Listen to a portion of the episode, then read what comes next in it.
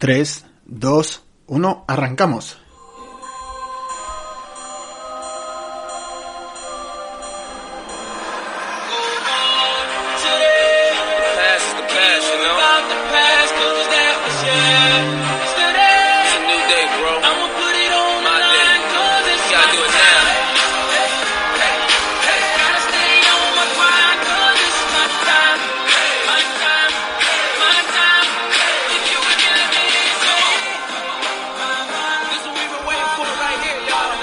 Buenos días, buenas tardes, buenas noches.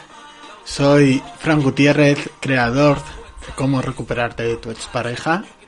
Capítulo 10 ya de este podcast. Y hoy, como es el capítulo 10, ¿no? Quiero hacer un especial y es respondiendo a uno de los correos que voy recibiendo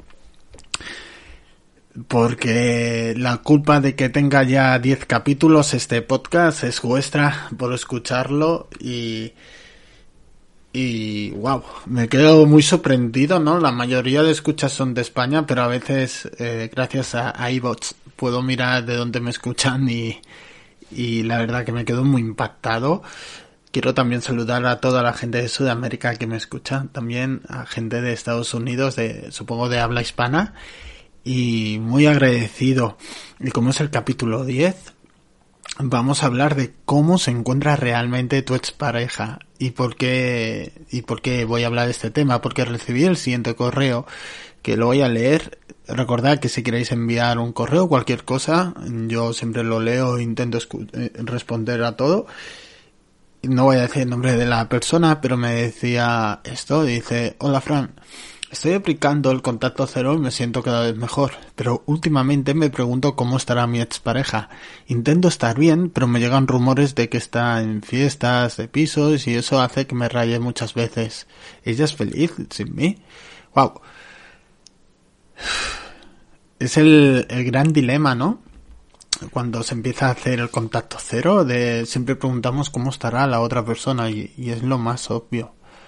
Es habrá rehecho su vida, estará sufriendo, estará segura o seguro y es normal ¿eh? que, que durante la, la fase de duelo no lo es wow, dudas ¿no? Es decir, estará, estará con otro, se estará pasando bien, eh, yo era un muermo con ella y ahora bien. Pero bueno, yo lo primero que le quiero decir a este oyente es que nada caso de los rumores, ¿no? Muchas veces eh, yo siempre he recomendado de que te alejes durante un tiempo de, de su entorno o si compartís entorno que cojas con pinzas quién es la persona que te está diciendo eh, esto, ¿no? Porque a lo mejor es alguien que, que te quiere ver mal y, y, lo mejor es huir de este tipo de relaciones. Y vamos a imaginar que es, que es cierto, ¿no? Yo siempre creo que muchas veces en las rupturas puede llegar el momento en el que tú ya no eres feliz con esa persona y eres honesto honesta con ella y le dices que no. Pero también creo, voy a poner el ejemplo de todo el mundo ha visto la película de Tarzán, ¿no? Y que hace Tarzán cuando va, va por las ramas, bueno, cuando va saltando de árbol a árbol, cuando se agarra, no sé cómo se diría, ramas o no sé cómo le llamaríamos, no se suelta, ¿no? Hasta que no tiene un aseguro porque si no se caería. Y esto pasa muchas veces con las relaciones. Antes de dejar una pareja, mucha gente tiene que estar seguro de que la otra persona va a querer estar. Y vamos a imaginarnos que de verdad eh, no tiene otra relación, pero que como dice el, el correo, que está siempre de fiesta y tal, y que parece feliz, ¿vale? Porque muchas veces eh, está en una fiesta, se ha vendido, tú lo ves por Instagram, por Facebook y tal, y te venden la, la gran fiesta y a mí me ha pasado, ¿eh? Estar en fiestas que luego ves stories de la gente que está en la fiesta y tú decías, wow, pero si esa persona estaba todo el rato sentada y la gente sacaba el móvil y, y saca el móvil y parece que haya sido el, festival. Y a lo mejor llevas cinco minutos y dices, me quiero ir. Pero bueno, lo que normalmente pasa cuando una persona deja es que no se quiere enfrentar al duelo porque el duelo es no, no es una batalla de uno contra uno sino el duelo es eh, un proceso de ruptura un proceso de, que pierdes un trabajo. Hay un sentimiento ahí no llevas eh, un año cinco años con alguien y lo dejas la persona que deja también sufre porque seguramente no lo tenga eh, seguro de dejar a la pareja. Pero nos vamos a imaginar que es verdad. No pasa nada que se lo esté pasando bien, ¿no? Al final, persona que deja, no. Vamos a imaginar que se lo está pasando bien. Pero bueno, se lo está pasando bien y puede pasar que le venga el bajón. Porque normalmente la mayoría de testeos, aquí ahora en lo que sería en Cataluña, porque en Cataluña han cerrado prácticamente el ocio nocturno, pero vamos a imaginar que el ocio nocturno está o en una casa, en una fiesta con gente, o en una discoteca, vamos a imaginarnos. Y esa persona está de fiesta y se lo está pasando bien. Y de golpe le viene el bajón. Porque ha tomado alcohol. Y cuando toman alcohol, uno de los efectos secundarios es que te viene el bajón. Y te testea, ¿no? En el sentido te envía el típico mensaje de... Ay, te echo de menos. O, o etc. O no sé si hice bien en dejarte cuidado con ese cuando te envían mensajes cuando están de fiesta, mucho ojo, porque ¿Por qué? Porque se sienten como culpables de decir, joder, me lo estoy pasando bien o no me lo estoy pasando tan bien. Y si tú coges y le contestas rápido, te puedo asegurar que se va a animar tanto en la fiesta que le va a subir la energía como diciendo, joder, lo he dejado o la he dejado y aún está. Y Tal vez necesitaba su dosis de autoestima para saber si realmente te tenía aún ahí esperando. Y te puedo asegurar, porque lo he visto y lo he vivido, que si te envían mensajes estando de fiesta y tú encima le contestas a los 30 segundos, a los 5 minutos, a la hora, da igual, pero como contestes un mensaje estando de fiesta, como dirían en Cataluña, aquí en catalán, madre de Dios, madre de Dios. ¿No? Ya te digo que habrás caído en ese testeo. Wow. Y también puede pasar el efecto secundario, el efecto contrario, perdón. Que tú estés de fiesta, te entre el bajón, porque pasa, sobre todo los sábados por la tarde, sábado por la noche, que, bueno, que no tienes plan y normalmente te ibas de cena o te ibas de, fiesta con tu pareja y tú le envías un mensaje, adiós contacto cero.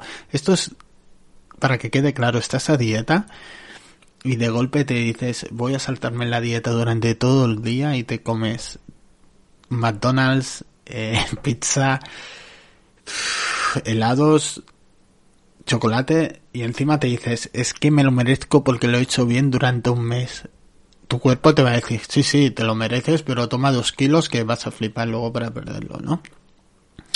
También se puede dar el caso de de algún correo que también he recibido de gente que me dice que, que de golpe han empezado una relación y que no paran de subir fotos en redes sociales. Yo a veces cuando me llega esta información pienso, joder, qué putada que se lo estén diciendo o dos no, no han hecho contacto cero, no, no, no están aprendiendo nada y siguen siguiendo sus exparejas o las espían, pero bueno.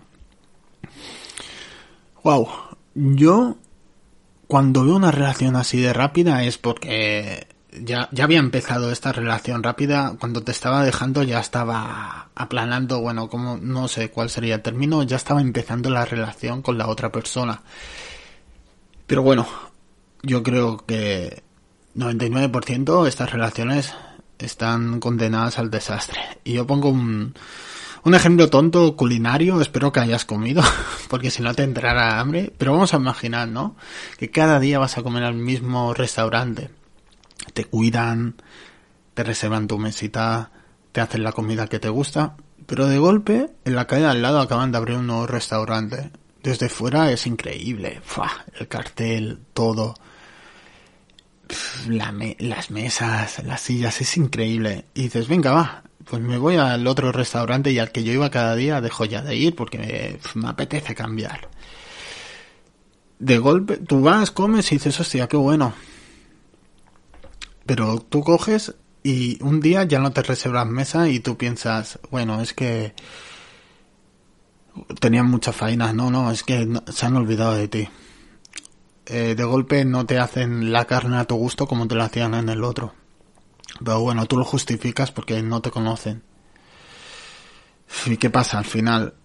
Que del restaurante nuevo ya dejas de ir e intentas ir de nuevo al, al, al antiguo.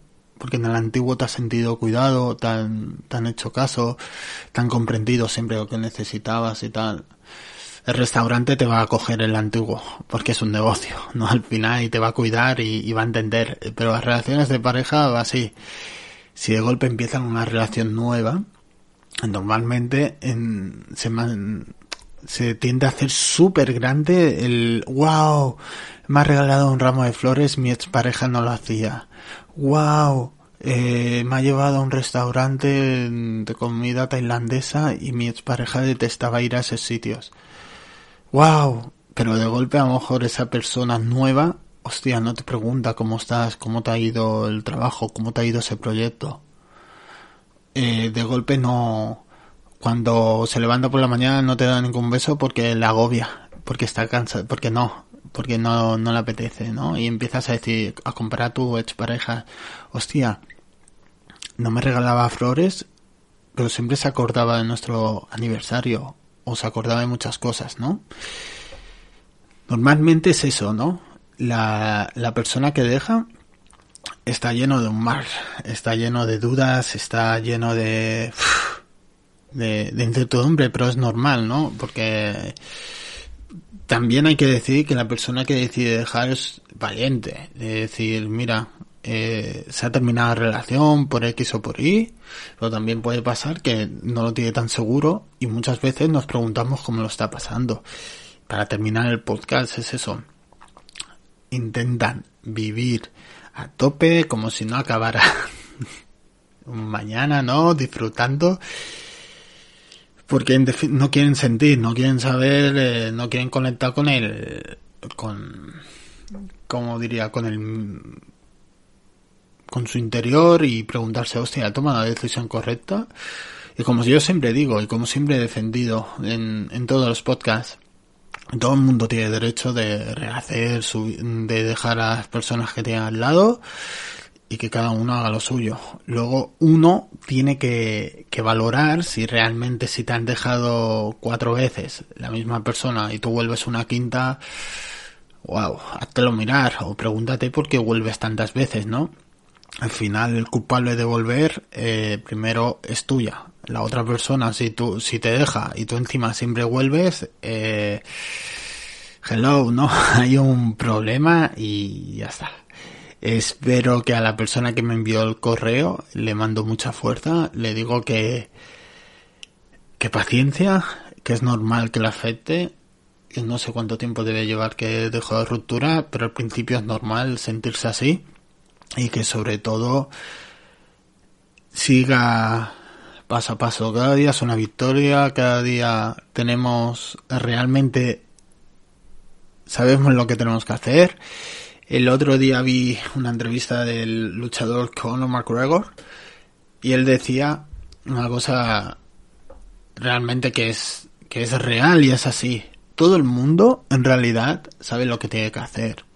Él ponía el ejemplo de que decía que entrenar no le costaba, pero por ejemplo irse a dormir pronto y despertarse siempre una hora le costaba y comer. Comer le costaba en el sentido de la dieta y que a lo mejor sus últimos combates le había afectado. Con, para recuperarse de, recuperarse o recuperar a tu expareja, porque hay gente que igual la quiere recuperar, si ha sido una relación sana, tal vez pueda funcionar o no, pero todo el mundo sabe lo que tiene que hacer. Si tu expareja te escribe cuando está de fiesta, es que realmente tiene, se ha dejado llevar por la euforia o, o le ha venido el bajón y necesita comprobar, pero realmente todo el mundo sabe lo que tiene que hacer. Pues nada más, te doy las gracias por escuchar el capítulo de hoy. Si te ha gustado, ya sabéis, eh, compartir, eh, darle a me gusta y nos vemos en el próximo capítulo. Hasta luego.